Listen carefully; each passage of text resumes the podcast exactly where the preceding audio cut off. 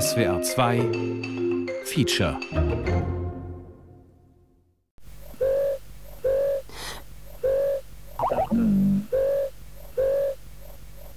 Und ich bin die Wiesen runtergelaufen.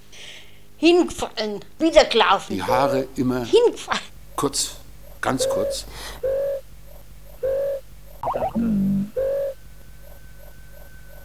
Das war die Angst.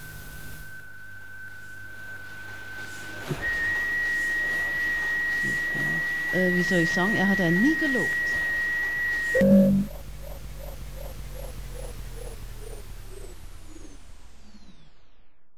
Im Jahr 1948 tötet sich mein Großvater. Er stirbt im Keller des Hauses, das er gebaut hat. Ich werde in diesem Haus aufwachsen. Auf den Treppen, den Höfen, in der Druckerei, dem Papierlager, hinter der Ladentheke, im Büro mit dem gelben Briefpapier. Stiftland, Druckerei und Verlag. Über dem Eingang schaut ein Adler seitlich in die Ferne. Der Adler aus Blech. Das Haus hat drei große Schaufenster für Schreibwaren und Spielzeug. 1948, im Jahr seines Todes, hat mein Großvater 16 Kinder. 14 von seiner ersten und zwei von seiner zweiten Frau. Mein Großvater hat sich aus Armut hochgearbeitet. Er hat sich dreimal in seinem Leben eine neue Existenz gebaut. In seinem letzten Mai gewinnt er die Wahlen. Er ist erster Bürger der Stadt. Früh am Morgen hackt er am liebsten Holz. Am Morgen des 10. Oktober 1948 steigt mein Großvater die Treppe zum Papierkeller der Druckerei hinab und erhängt sich.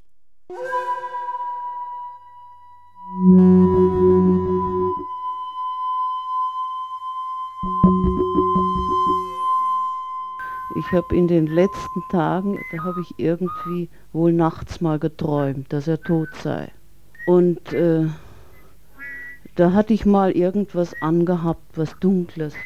Und da sagte ein Klassenfreund, sag mal, was hast denn du heute an? Du siehst ja aus, wie wenn du Trauer hättest. Und habe ich gesagt, ja, ja, das ziehe ich dann an, wenn mein Vater tot ist. Äh, man ist heute geneigt, das auf der, aus der Sicht unserer heutigen Einstellung zu Man ist heute geneigt, alles aus der Sicht der heutigen Einstellung zu sehen. Das ist ein großer Fehler, denn die Zeit war damals entfernt. Die Zeit war damals entfernt, sagt mein Onkel Paul. Wie strahlend richten sich die Erinnerungen der Geschwister auf den toten Vater, meinen Großvater Josef. Das Material der Tonkassetten ist marode, Stimmen verschwinden im Rauschen. Über anderen liegt ein Der Pfeifen. Garten, der ist mir immer, immer noch in Erinnerung. Da kann ich mich noch erinnern. als stünde jemand neben den Interviewten und pfiffe ihnen ins Wort. Ich kann dich überhaupt nicht verstehen. Die, unsere Mutter wird bestimmt noch leben, wenn sie mit so vielen Kindern auf die Welt gebracht hätten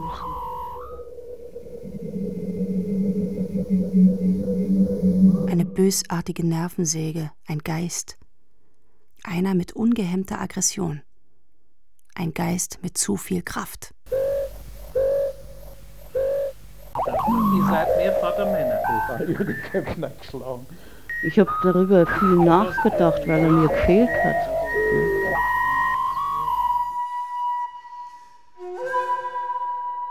Federland. Feature von Irmgard Männer.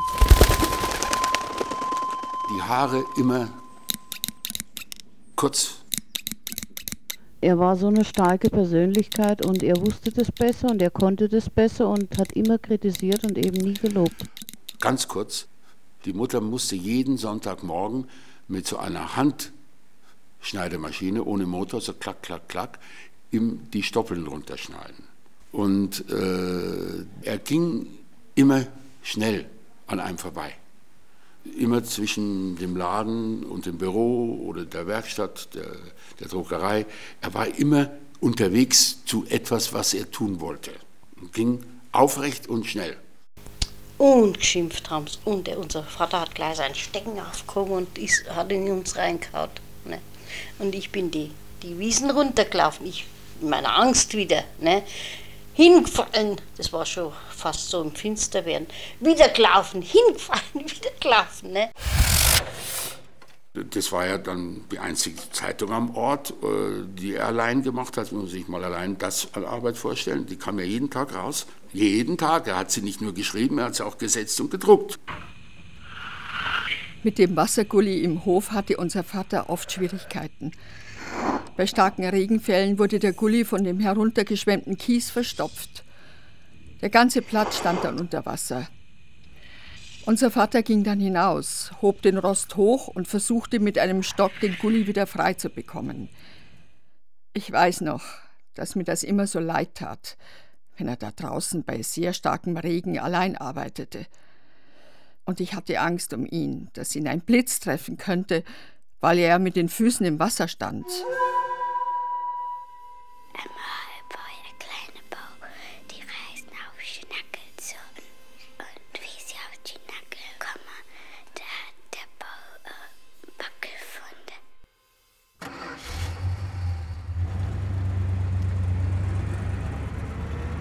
Durch den Fichtenwald führt die Straße von oben an die Stadt heran. Waldsassen. Wenn sich hinter der Kurve die Bäume öffnen und in der Senke die barocken Zwiebeltürme der Kirche auftauchen, ist die alte Silhouette intakt. Nur die Schornsteine der Porzellanfabriken fehlen inzwischen. Links führt die Straße nach Tschechien über die böhmischen Bäder Richtung Prag, rechts zur Autobahn nach Regensburg. Ich fahre bergab bis zum Haus. Stiftland Druckerei. Mir gefällt die schlichte Form, die symmetrische Anordnung der fünf Fenster in den oberen Stockwerken, der Giebel, die stimmigen Proportionen, der Putz, dem man ansieht, dass er einmal sonnengelb war, wie das Briefpapier der Druckerei. Der Adler über dem Eingang späht immer noch seitlich in die Ferne. Ich habe meinen Großvater nicht gekannt. Alle nannten ihn Vater Männer in einem Atem, ein fester Begriff. Ich nenne ihn Josef.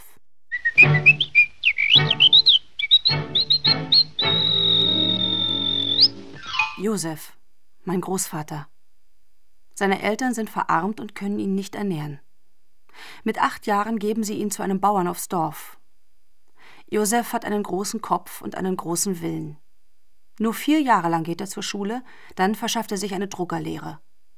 Als Geselle erwandert er sich Deutschland. Und als ihm im Saarland das Persönchen begegnet, die 19-jährige Anna, gründet er sofort eine Familie. Beruflich steigt er auf, wird Meister und verantwortlicher Redakteur der Merziger Zeitung. Schriftleiter nennt man das damals. Gegen die Entrechtung durch das Dreiklassenwahlrecht anzukämpfen, wurde mir zur Aufgabe. Ich unterzog mich ihr mit jugendlichem Feuer und ehrlicher Entrüstung. Die politischen Kämpfe brachten mich bis vors Reichsgericht. Bei den Soldatenaufständen zur Beendigung des Ersten Weltkriegs geht Josef Trompete spielend voran. Nach den Versailler Verträgen kämpft er leidenschaftlich für ein deutsches Saarland. Er verstößt in der Merziger Zeitung so lange gegen die Zensurvorschriften der französischen Besatzer, bis sie ihn wegen politischer Umtriebe des Landes verweisen. Das ist 1920. 1911 Hans. 1912 eine Totgeburt, 1913 Sophie, 1914 Alfred, 1916 Erich, 1918 Zwillinge, Anna und Maria. Mit schon acht Kindern siedelt er nach Rees am Niederrhein um und leitet dort eine Druckerei. 1919 Ilse. Die Kinder neun bis elf werden geboren. 1921 Irma, 1922 Jupp. Der neunte wird Jupp mein Vater. 1924 Hubert, 1925 Dulli. Und da habe ich mal zu ihm gesagt, ich kann dich überhaupt nicht verstehen. Die, unsere Mutter wird bestimmt noch leben, wenn sie mit so vielen Kindern auf die Welt gebracht werden müssen. Da hat er gesagt, das verstehst du nicht. Die Mutter war nicht gesund, wenn sie nicht in anderen Umständen waren. Aus mir übers Mal gefahren und aus war. Das war das einzige Mal, wo ich dem mal was gesagt habe. Während der Weltwirtschaftskrise schließen in Rees die Fabriken, für die er gedruckt hat. Zum dritten Mal muss Josef neu anfangen. Diesmal, 1928, kehrt er zurück in seine Heimatstadt, Waldsassen, an der bayerisch-tschechischen Grenze. Die Stadt, in der er einmal arm war. Von Verwandten und Freunden leiht er sich Geld und baut im Zentrum der Stadt ein Haus mit sechs Wohnungen, Druckerei und Laden. Das erste Haus der Stadt, das über Dampfheizung und Bäder in jeder Wohnung verfügt. In Waldsassen gibt es eine Zeitung. Josef gründet seine eigene, das Stiftländer Volksblatt. Anna muss nun auch im Laden verkaufen. Die sanfte Frau besitzt kein Stück Wäsche, das nicht mehrfach geflickt ist. Sie gibt alles, was sie hat, den Kindern. Mit Zeitungen, Druckerei und Laden bewegt man sich am Ruin. Oft fehlt mittags in der Kasse das Geld, um Essen zu kaufen. Sonntags aber geht die Familie festlich gekleidet zur Kirche. Dann wandert man über die Dörfer. Josef, eines der Kleinen auf der Schulter, spielt Mundharmonika und tanzt, hoch das Bein. Er ist der Mittelpunkt seiner eigenen Welt. Wenn jeder Stadt Herr war, der feine Stadt Herr war, Stadtfrau, ja,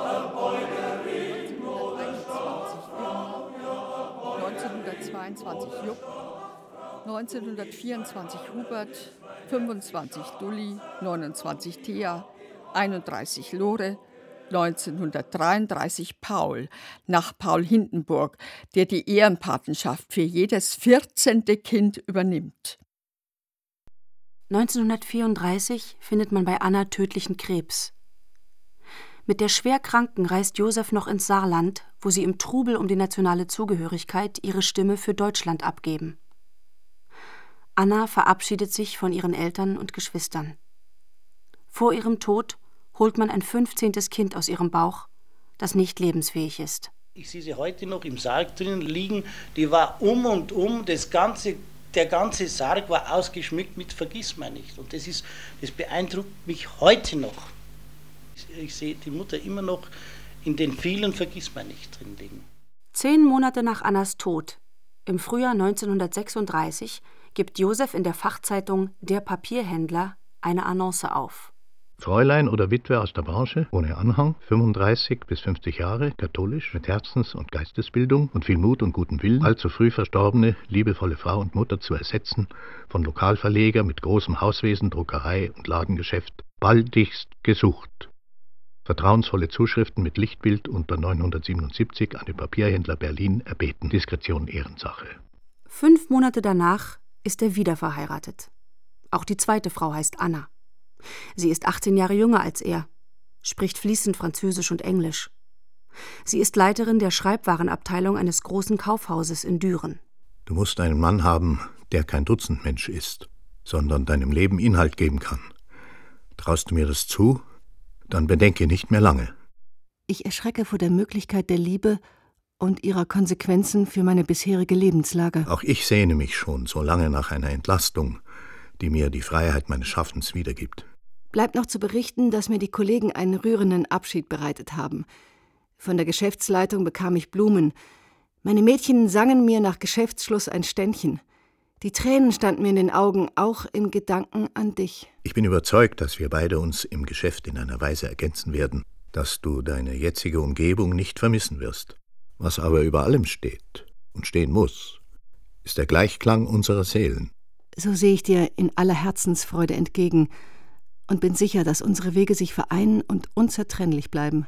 Ich zähle die Tage, bis ich die deine sein darf. Wenn du erst bei mir sein wirst, dann werde ich dich küssen und drücken, bis dir der Atem auszugehen droht. Grüße die Kinder, deine Anna. Und dich fragen, ob du mich auch lieb hast.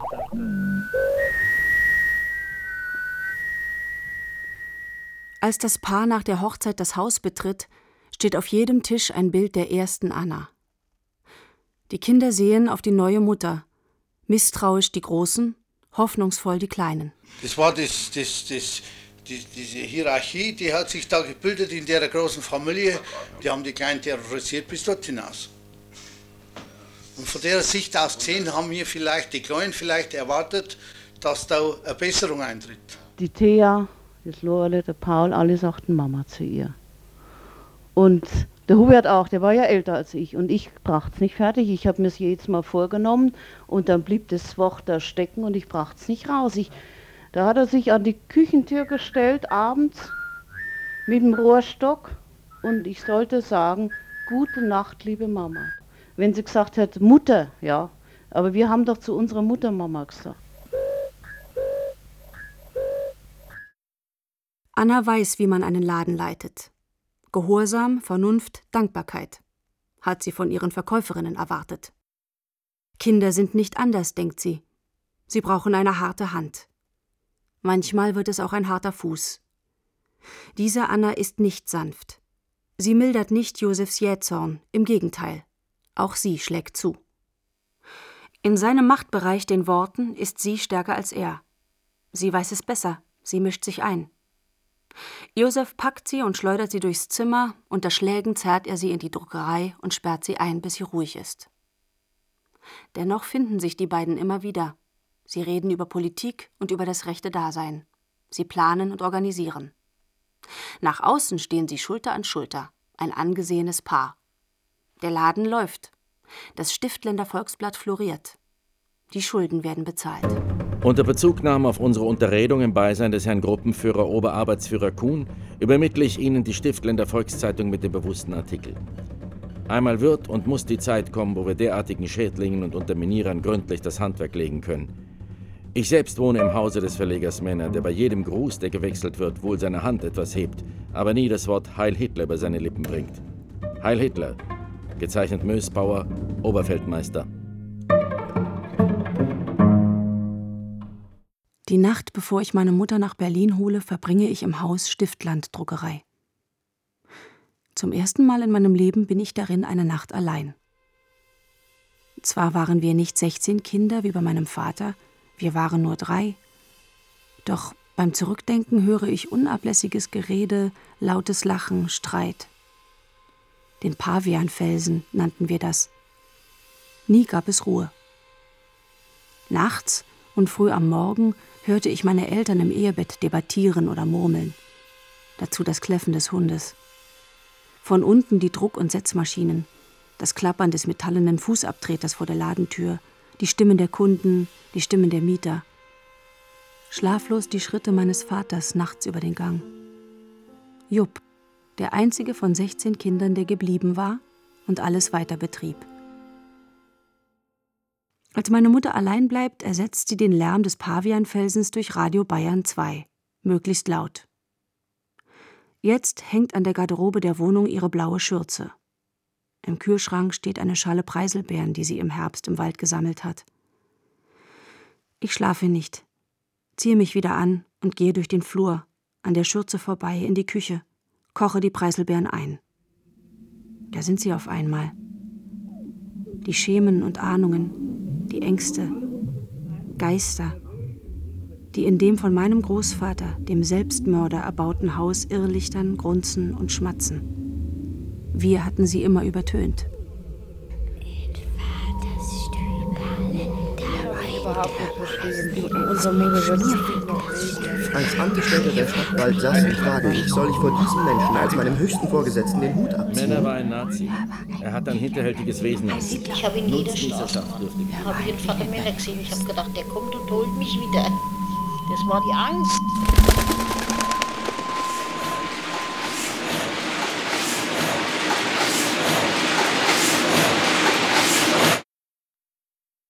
1936, zur Zeit von Josefs Brautwerbung, füllt die Wortlawine der Propaganda das Blatt. Die ersten Seiten der Zeitung werden fertig angeliefert. Nur einige Lokalberichte schreibt Josef noch selbst. Man muss zwischen den Zeilen lesen.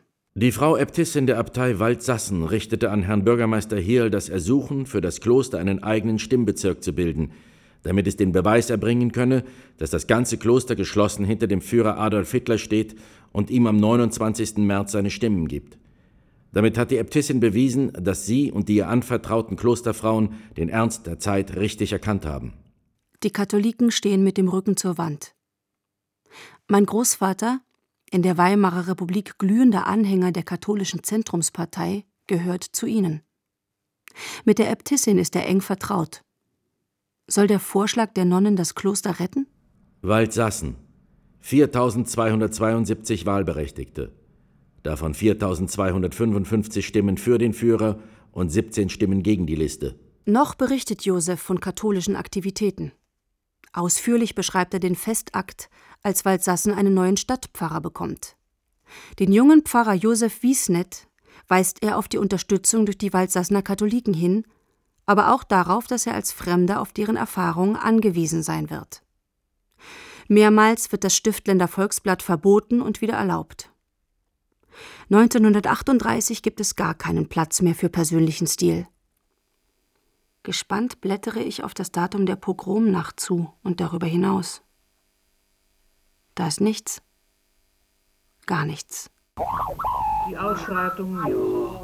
Ich kann mich entsinnen, über die Straße. Die Ausschreitungen, ja. Ich kann mich entsinnen, dass über der Straße, wo der Max Strauß seine Drogerie hatte, war Judah Verrecke gestanden und die Scheiben waren eingehauen. Waren das Walzassen oder waren das Leute von außen? Meine, die das gemacht haben. Das waren Walzassene. Der Weinberger, seine Frau war gelähmt, die war bettlägerig. Die war nicht gelähmt. Doch, die war gelähmt. Die Frau und der Mann sind ins KZ gekommen.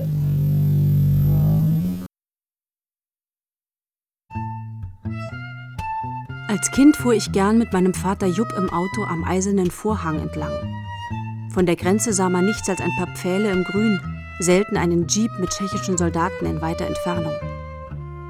Den Horizont bildete der sanft geschwungene tiefblaue Tillenberg. Auf den Anhöhen der bayerischen Seite saßen alte Männer und schauten nach Osten. Wenn wir anhielten, redeten sie von Bauern und Dörfern, deuteten hinüber, als wäre dort etwas anderes zu sehen als Felder und Wald. Vom Tod meines Großvaters hat mir nie einer etwas erzählt. Wenn ich jetzt Josefs Geschichte anfasse, fasse ich in ein Wurzelwerk. Immer mehr Unbenannte tauchen auf. Sie führen aus dem Haus Stiftland Druckerei hinaus. Max Weinberger ging mit dem gelben Stern durch Waldsassen. Seine Frau war krank. Er wollte sie nicht allein lassen. Sophie Weinberger starb in Theresienstadt, Max Weinberger in Auschwitz. 1938 bringt die zweite Anna eine Tochter Bertha und 1941 ihren Wunschsohn zur Welt, Peter.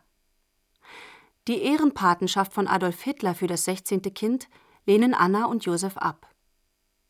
Der Sohn Peter wird Annas Zentrum. Sie temperiert Fläschchen und wickelt das Kind in viele Lagen Kleidung. Die Mahlzeiten nimmt sie mit Josef und ihren Kindern jetzt im ersten Stock ein. Die Kinder aus erster Ehe bleiben unten. Sie werden sich ihr Leben lang an die getrennten Küchen erinnern. Wenn ich erlebt habe, dass es zweierlei Küchen gab. Das kann man heute ohne Wertung feststellen. Es hat zwei Küchen gegeben. Paul wird durch Mangelernährung rachitisch. Der Betrieb Stiftland Druckerei arbeitet mit der Kraft der Kinder. Die haben natürlich auch zu parieren in der Familie, trotzdem sie dann schon 25 und 26 Jahre alt waren. Und das ist einfach nicht gegangen. Er hat sie wie Kinder behandelt, die Erwachsenen. Ausgenutzt, das richtige Wort. Da hat es, war das stur, nichts gegeben, keine Rentenversicherung, keine Krankenkasse, nichts. Du brauchst keine Gehilfenprüfung. Wenn du irgendwo hinkommst, dann brauchst du nur zu sagen, du bist der Sohn von Franz Josef Männer, dann sind dir alle Türen und Toren geöffnet. So war das. Das ist überhaupt nicht in Frage gestanden, diese Entlohnung. Man hat es als Ungerechtigkeit empfunden, wenn man die ganze Woche gearbeitet hat und hat dann kein Taschengeld gekriegt. Jupp, mein Vater, besorgt sich eine Lehrstelle als Schlosser. Als er sie antreten will, schlägt mein Großvater den 17-Jährigen so lange, bis er am Boden liegt und wimmert. Dennoch gibt Jupp die Idee nicht auf. Er will weg. Freiwillig meldet er sich für die Rüstungsindustrie und verlässt die Stadt. Die Mädchen gehen aus dem Haus. Sie heiraten oder werden Säuglingsschwestern. Für die Söhne führt der Weg in den Krieg. Im Jahr 1941 besteht das Stiftländer Volksblatt nur noch aus vier Seiten auf miserablem Papier. Der Krieg ist darin alles. Josef wird zum Verkauf der Zeitungsrechte gezwungen. Aus seinem Abschiedsartikel spricht Empörung. Die Stiftländer Volkszeitung hat alle Organe überdauert, die den Hader der Parteien predigten, und sie konnte unbelastet und mit innerer Genugtuung der Fahne Adolf Hitlers folgen, als der alle guten Deutschen zur Volksgemeinschaft aufrief. Da gaben wir unsere wehrfähigen Söhne und Mitarbeiter in der Druckerei ebenso gerne dahin, wie wir einst im Weltkrieg selbst unsere Pflicht und Schuldigkeit getan haben. Es blieben uns nur noch ein nicht wehrfähiger Gehilfe und ein Lehrling als treue Mitarbeiter im Betrieb und wir glauben, mit Ihnen und unseren Familienangehörigen ein gutes Beispiel für die Anspannung aller daheimgebliebenen Kräfte gegeben zu haben.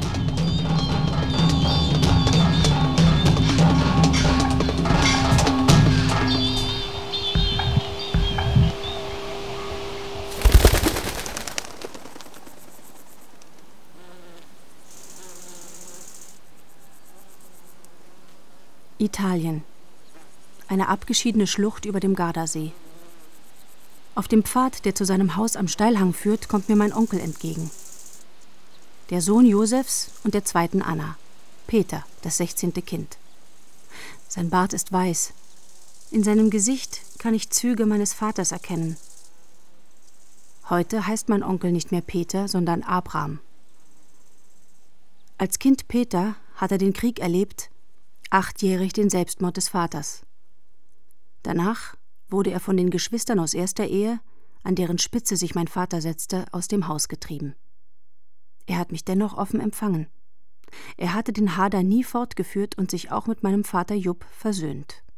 Niemals zum Beispiel kann ich mich erinnern, dass sie mir eine Hand auf den, auf den Kopf legte oder irgendwas. Nichts. Äh, der Vater genauso wenig. Bei den Besuchen am Grab seines Vaters hört Peter manchmal Teile von Geschichten, wenn Anna den Toten beschimpft, er habe sie im Stich gelassen. Als er mit 16 eine Fahrradreise plant, sagt seine Mutter lapidar: Fahr doch nach Wien, da hast du Verwandte. Nie hat er etwas von Verwandten in Wien gehört. Wer soll das sein? Peter fährt. Im ersten Wiener Bezirk trifft er auf einen uralten zahnlosen Mann und seine Tochter. In den Gewölben ihrer großen Wohnung leben Hunderte von Tieren, alte und kranke Tauben auf kreuz und quer gespannten Leinen. Vogelkot tropft auf Zeitungspapier. Weiß, die Menschen sind halt bös. Alles sind sie so bös. Da gehe ich zu den Tauben und da kann ich mir die armen Vogeln mit heimnehmen. Ich helfe ihnen halt. Sie lassen sie alle verhungern, die bösen Leute. So hat sie geredet. Und äh, ich kann ja nicht genau sagen, warum die Ella noch da war. Das konnte man auch bei ihr nicht erfahren. Ne? Ja, die sind alle, alle deportiert worden, verschwunden, weg. Es waren, die Geschwister waren weg und äh, die Ella war im Verrückt, die hat diese Verfolgung nicht ertragen. Der alte Mann und seine Tochter Ella in Wien sind die einzigen Überlebenden aus Annas großem österreichischen Familienteil. Erst in Wien begreift Peter, dass seine Mutter Anna Jüdin ist. Sie hat sich in der Ehe mit Josef in Sicherheit gebracht. Peter versteht alles neu. Er ändert seinen Namen. Aus Peter wird Abraham. Noch heute treiben ihn die alten Geschichten um. 24. März 1936.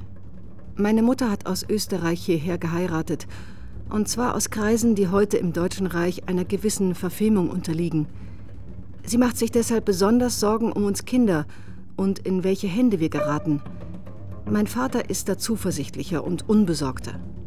Er hat mich deshalb als Kind auch nach Brünzum in Holland gegeben, damit ich eine streng katholische Erziehung erfahre, die er meiner Mutter, wie wohl konvertiert, nicht zutraute. 27. März 1936.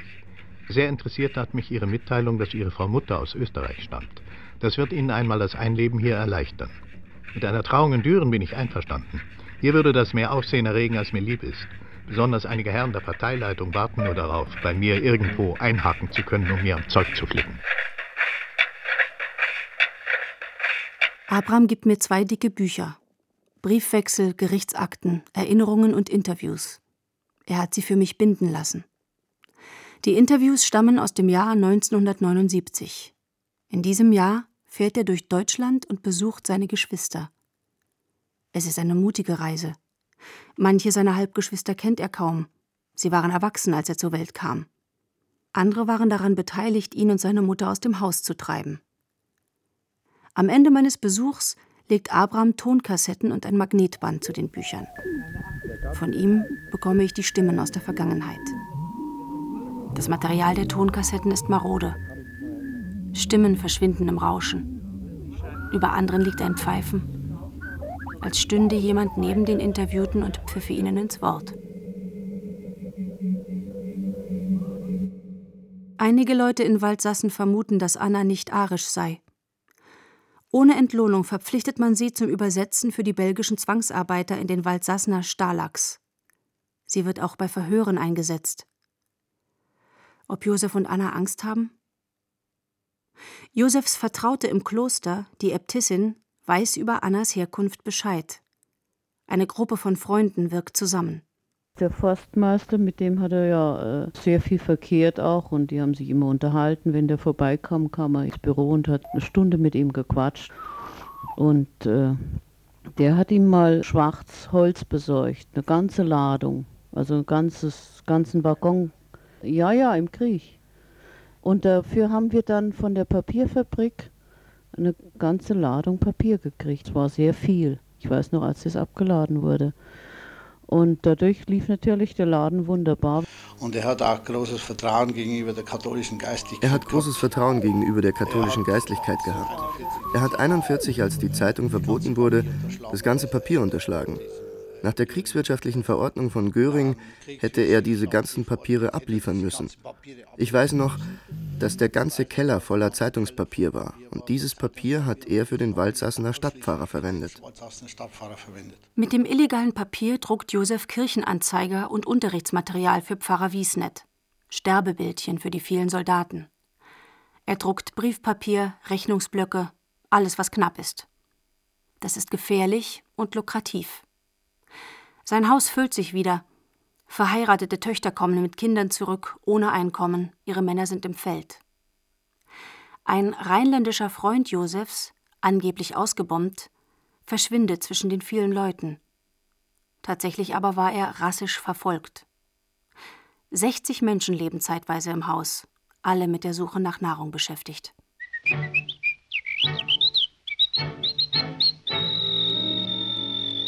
Jupp, mein Vater, sang.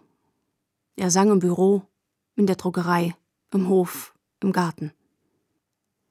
Erst als eine Freundin das Singen meines Vaters erwähnte, fiel es mir auf. Da war ich 15.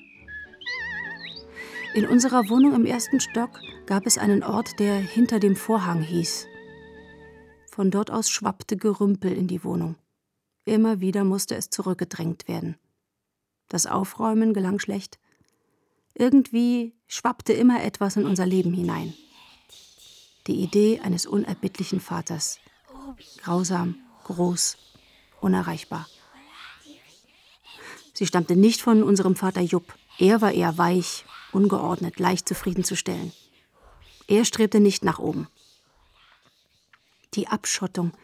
Immer musste man sich vor dem Draußen verbergen. Es brachte Gefahr. Selbst Freunde brachten Gefahr. Draußen etwas zu erstreben brachte Gefahr, obwohl uns in Wirklichkeit nie etwas drohte. Die Leute kamen in den Laden, kauften Schreibwaren und Spielzeug, plauderten mit meiner Mutter und lasen im Stiftländer Anzeigenblatt die Artikel meines Vaters über die Ereignisse der Stadt. Ich ging am liebsten mit meinem Hund allein durch den Wald. 1945 wird Waldsassen von den Amerikanern eingenommen. Anna übersetzt jetzt für sie. Pfarrer Wiesnitz schlägt Josef vor, eine christliche Partei zu gründen. Josef gründet die Waldsassener CSU. Kurz danach wird er zum Bürgermeister gewählt. Stolz sieht er sich an seinem Platz, Vater der vielen, endlich. Er stellt strenge Gutachten über Entnazifizierungen aus. Als die Flüchtlingstrecks aus dem Osten durchziehen, lässt er an der Straße Suppe und Tee verteilen. Das Verhältnis zu Pfarrer Wiesnet allerdings trübt sich schnell.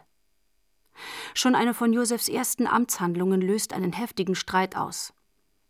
Josef vergibt die Stelle des zweiten Bürgermeisters an die Sozialistisch-Kommunistische Arbeitsgemeinschaft, damals die zweitgrößte Partei Waldsassens. Dies ist demokratische Gepflogenheit, aber nicht die Nachkriegsordnung, die sich Pfarrer Wiesnet vorstellt. Ab hier trennen sich ihre Wege.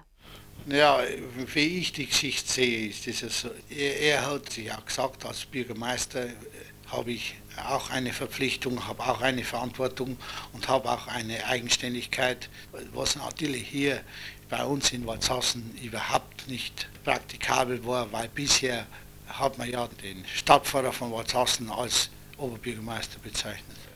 Die Stadt ist voll. Viele Flüchtlinge wollen so nah wie möglich an ihren Heimatorten bleiben und weigern sich weiterzuziehen. Konsequent weist Josef obdachlose Familien in Wohnräume ein. So auch beim Leiter des Finanzamts. Keine Kompromisse ist Josefs Devise. So hält er es auch mit dem politischen Gegner. Beliebt ist er dagegen bei der Bevölkerung. Man empfindet ihn als gerecht und hilfsbereit. Der hat viel für andere Leute in Walsassen. Der hat viel für andere Leute in Walsassen getan. Hm, das haben mir schon viele gesagt. Aber für die eigene Familie nicht. Wenn der kleine Hirse, der Wilfried, sein Enkel zu ihm gesagt hat, ich möchte mal von dem Brot ein Stück, hat er gesagt, das Brot esse ich. Als Großvater hat er das zu dem gesagt, wo es nichts zu essen gab. 10, 20 Jahre nach seinem Tod, wenn die mich nicht kannten, wenn ich sagte, ich bin der Sohn vom Vater Männer, oh ja, den haben wir sehr gemocht. Das war ja ein aufrechter Mann.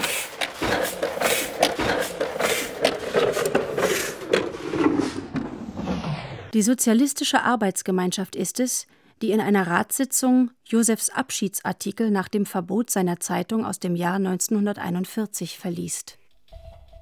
Die Stiftländer Volkszeitung hat alle Organe überdauert, die den Hader der Parteien predigten, und sie konnte unbelastet und mit innerer Genugtuung der Fahne Adolf Hitlers folgen, als der alle guten Deutschen zur Volksgemeinschaft aufrief.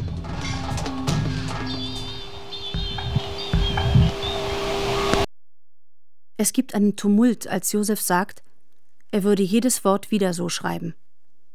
Zu einer weiteren Erklärung kommt es nicht. Die Stadträte verlassen den Sitzungssaal und kehren nicht zurück. Nun wird gegen Josef ein Spruchkammerverfahren eröffnet. Der Vorwurf, er sei Nationalsozialist und Nutznießer gewesen. Das Spruchkammerverfahren hat bereits nach den ersten Ermittlungen zu dem Ergebnis geführt, dass der Verleger Männer im Verlauf der letzten zwölf Jahre mit dem Nationalsozialismus in gewisser Verbindung gestanden hat. Bis zur Klärung der Vorwürfe tritt er von seinem Amt zurück. Oder besser wird zurückgetreten. Man verwehrt ihm den Zugang. Der Vorsitzende der Spruchkammer, die jetzt über Josefs politisches Schicksal entscheiden wird, ist ein alter Gegner Josefs, Rudolf Ott. Josef hatte vergeblich versucht, die Ernennung Otts zum Spruchkammervorsitzenden zu verhindern, da er ihn für charakterlich ungeeignet hielt. Ott war im Krieg Sonderführer der Wehrmacht.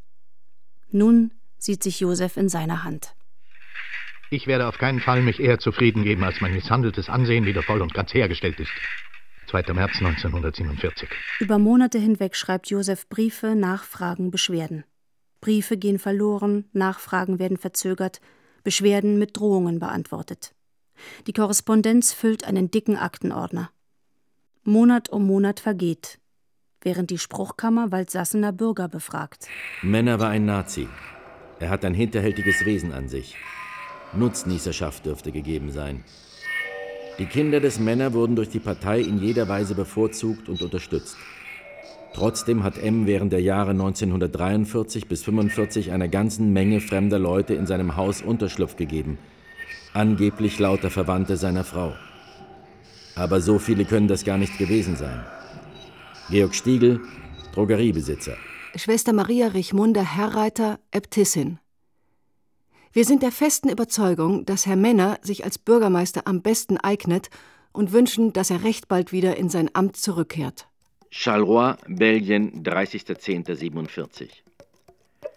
Ich bin sicher, Herr Vorsitzender des Gerichtshofs, wenn meine Kameraden könnten, wären sie alle bei dieser Verhandlung. Während unserer Gefangenschaft, welche fünf Jahre dauerte, beschaffte uns Herr Männer aus seinem Geschäft sehr oft viele wichtige Dinge, die unsere Gefangenschaft weniger traurig machten, und das hatte einen sehr großen Wert für den moralischen Halt meiner Kameraden. Herr Männer ist nie ein Nazi gewesen. Wir Kriegsgefangenen haben die wirklichen Nazis gekannt.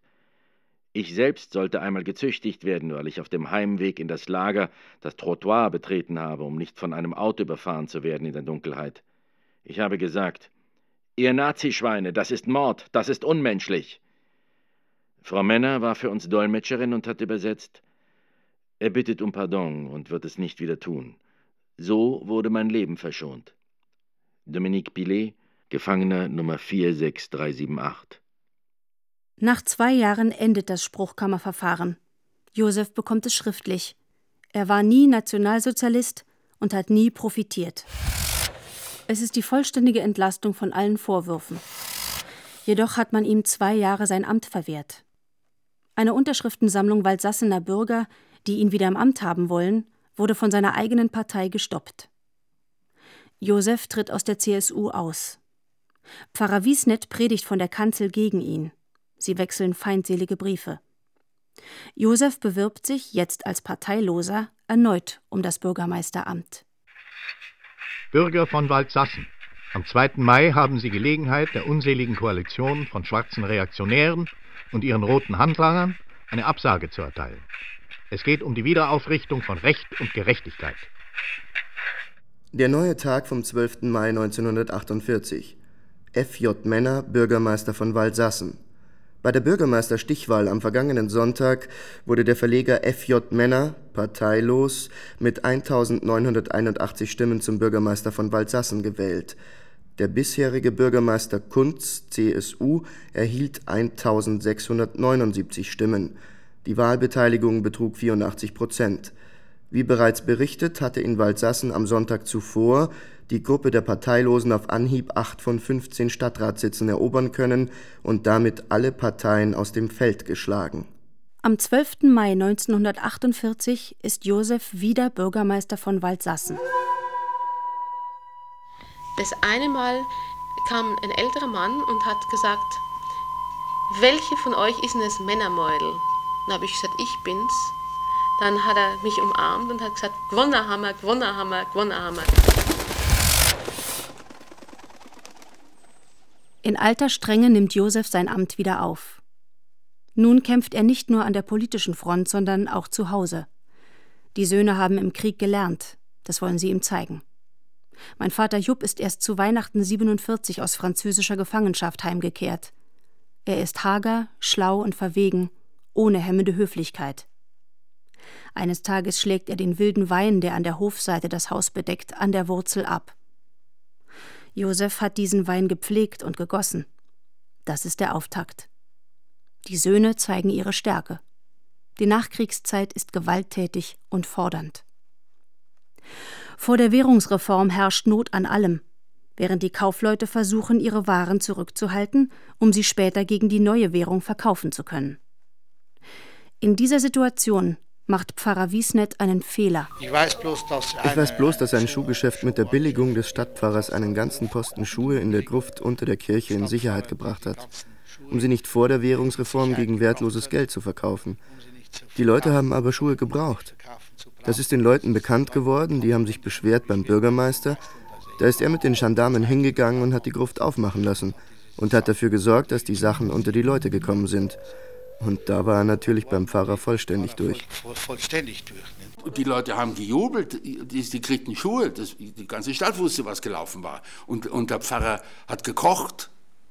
Er stand ja als Helfer der Spekulanten da. Das war eine sehr miese Rolle, denn ein Stadtpfarrer war damals eine, auch eine unangreifbare Respektsperson, ganz anders als heute. Und er hat dadurch einen Knack im Ansehen bekommt, das war nicht mehr gut zu machen. Der Gegenschlag lässt nicht lange auf sich warten. Er kommt über den Vorsteher des Finanzamts, in dessen Wohnung Josef drei Flüchtlingsfamilien eingewiesen hatte. Finanzamt Waldsassen, der Amtsvorsteher, 17.06.1948. Betrifft Steuererklärung Männer 1944. Nach Vergleich der von Ihnen eingereichten Abrechnungen und Bücher mit den Unterlagen des katholischen Pfarramts Waldsassen betreffend 1944 wurde festgestellt, dass Sie Einnahmen für Drucksachen für das Pfarramt in Höhe von Reichsmark 1064 nicht in Rechnung gestellt und sich damit der Steuerhinterziehung schuldig gemacht haben. Ich habe den Vorgang zur Prüfung und strafrechtlichen Verfolgung der Oberfinanzdirektion Nürnberg übergeben und bitte mich in dieser Angelegenheit nicht in Anspruch zu nehmen – Gezeichnet Ponat, Oberregierungsrat. Josef hatte das Publikationsverbot der Nazis für die Katholiken umgangen. Jetzt kehrt man das als Waffe gegen ihn. Der Angriff zielt auf seine materielle Existenz und, das ist für Josef entscheidend, auf seinen Ruf. Jetzt haben wir ihn endlich, ne? da wo man hin wollte. Ne? Äh, und dieses mit dem Finger auf ihn deuten, ne? er, der eigentlich immer äh, zeigen wollte, dass er eine weiße Weste hatte, war jetzt der, der sogar verurteilt wird ne? wegen Steuerhinterziehung. Wegen Steuerhinterziehung.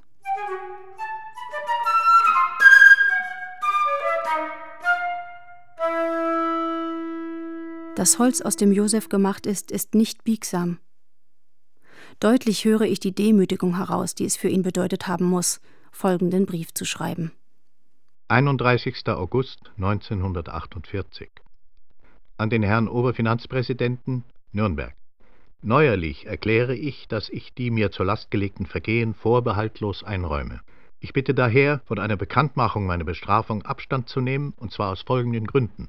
Ich bin Vater von 16 lebenden Kindern, fünf Söhne und vier Schwiegersöhne standen während des Krieges an der Front.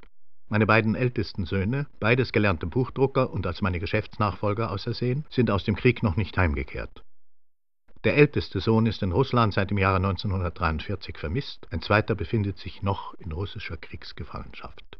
Ich habe derzeit fünf unmündige Kinder, eine Tochter mit drei Kindern, eine Tochter mit einem Kind und eine Schwiegertochter mit einem Kind zu ernähren weil ihre Ernährer aus dem Kriege noch nicht heimgekehrt sind und weil die Familien keinerlei Einkommen besitzen. Ich bin jetzt 64 Jahre alt und habe mir in meinem langen Leben niemals etwas zu Schulden kommen lassen. Die Existenz, die ich mir jetzt in meiner Heimatstadt Waldsassen aufgebaut habe, ist meine dritte. Eine Veröffentlichung des Straferkenntnisses würde in einer so kleinen Stadt wie Waldsassen die Vernichtung meiner Existenz als Geschäftsmann bedeuten. Ich könnte mein Geschäft nicht mehr ausüben, da ich mich von diesem Schlage niemals erholen könnte. Ich bereue meine Verfehlungen, die, ohne mich entschuldigen zu wollen, ihre Ursache in meinem schweren Existenzkampf um die Erhaltung meiner Familie und meiner Arbeitsüberlastung gaben, tief. Ich bin bereit, die mir auferlegte Strafe zu tragen. Ich wiederhole daher meine ergebene Bitte, von einer Veröffentlichung des Straferkenntnisses Abstand zu nehmen. F. J. Männer. Anna versucht, Josef abzuschirmen, während die Kinder aus erster Ehe mit den Ohren an der Wand sitzen. Wir haben also pausenlos nächtelang diskutiert. Und die haben sich in eine Überreiztheit hineingesteigert, dass sie keinen Schlaf mehr haben finden können. Unser Vater stand da vor dem Herd und schaute zu, wie ein Topf mit Milch am Überlaufen war. Die Milch war schon ganz verkrustet und verbrannt auf dem Herd fest geworden. Im Topf war fast nichts mehr drin. Lisi, die Köchin, sagte zu ihm, Herr Männer, und stellte den Topf vom Herd. Es war ihm alles unwichtig geworden hatte nicht einmal mehr die Kraft, den Topf wegzustellen. Es gelingt Anna, die Geldforderung deutlich zu senken. Aber die Nachricht, dass ihre materielle Existenz gesichert ist, kommt zu spät. Oder bedeutet sie ihm nichts? Dr. Med Max Pascha, Facharzt für Chirurgie, 29. September 1948. Bei Herrn F.J. Männer, Buchdruckereibesitzer in Waldsassen, wurde folgender ärztlicher Befund erhoben. Zustand schwerer seelischer Depression mit verminderter Reaktion auf Umweltvorkommnisse, Steigerung der Sehnenreflexe, Tremor der Hände und der Zunge, angedeuteter Tremor der Lider. Es besteht eine völlige Arbeitsunfähigkeit von nicht absehbarer Dauer.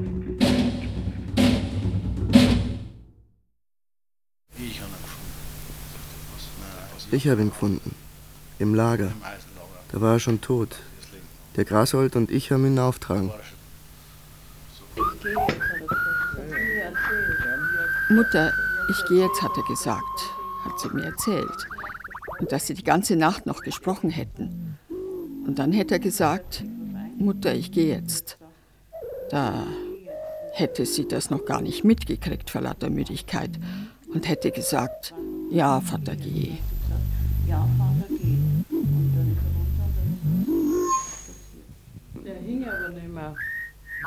Er hing aber nicht mehr.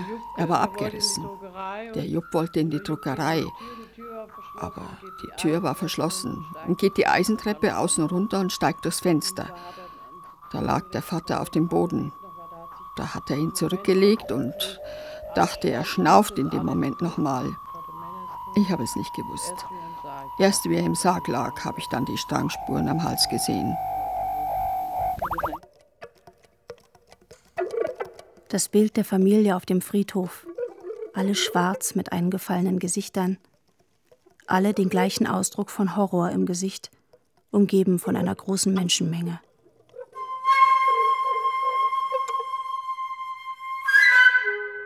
Was passierte nach dem Tod des Großvaters?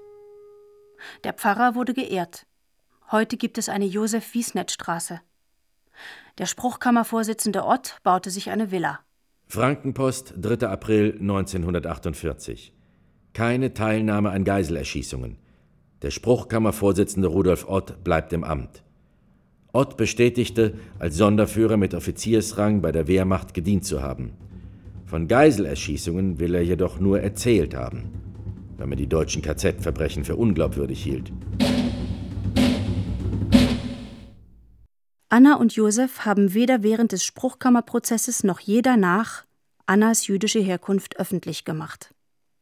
Anna beschimpfte das Stiftland als bayerisch-Sibirien, aber sie verließ die Stadt nicht. Nur 100 Meter von der Stiftlanddruckerei entfernt betrieb sie ein Konkurrenzlädchen mit Schreib- und Spielwaren.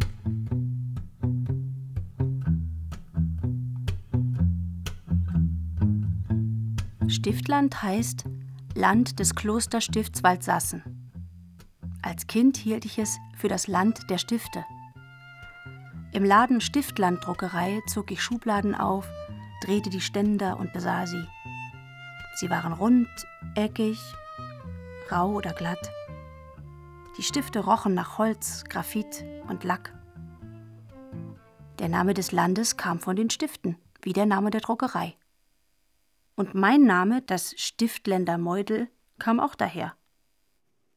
Der Stift ist spröde, er gibt kaum nach, er splittert, er bricht. Die Feder ist leicht, sie biegt sich, sie schwebt, sie fliegt. Besser wäre also gewesen Federland?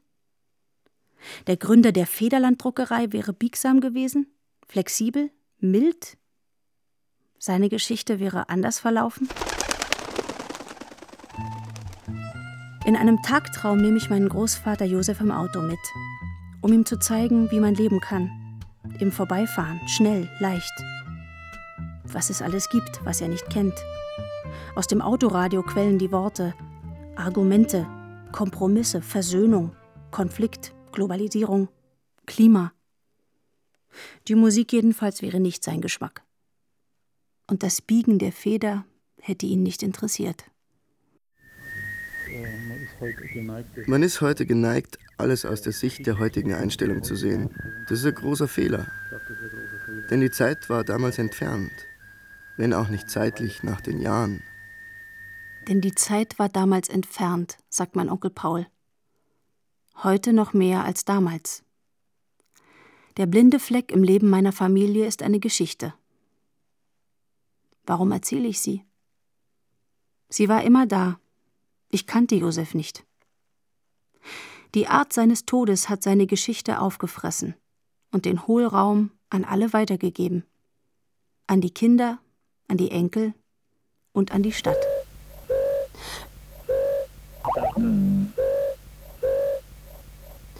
Und das sind alles so Sachen, das habe ich einfach vergessen. Ne? Man, Federland. Feature von Irmgard Männer. Es sprachen als Erzählerin Winnie Böwe sowie Robert Frank, Irm Hermann, Christine König, Uli Plessmann und Hans-Michael Rehberg. Ton Lutz Pahl. Regieassistenz Beate Becker.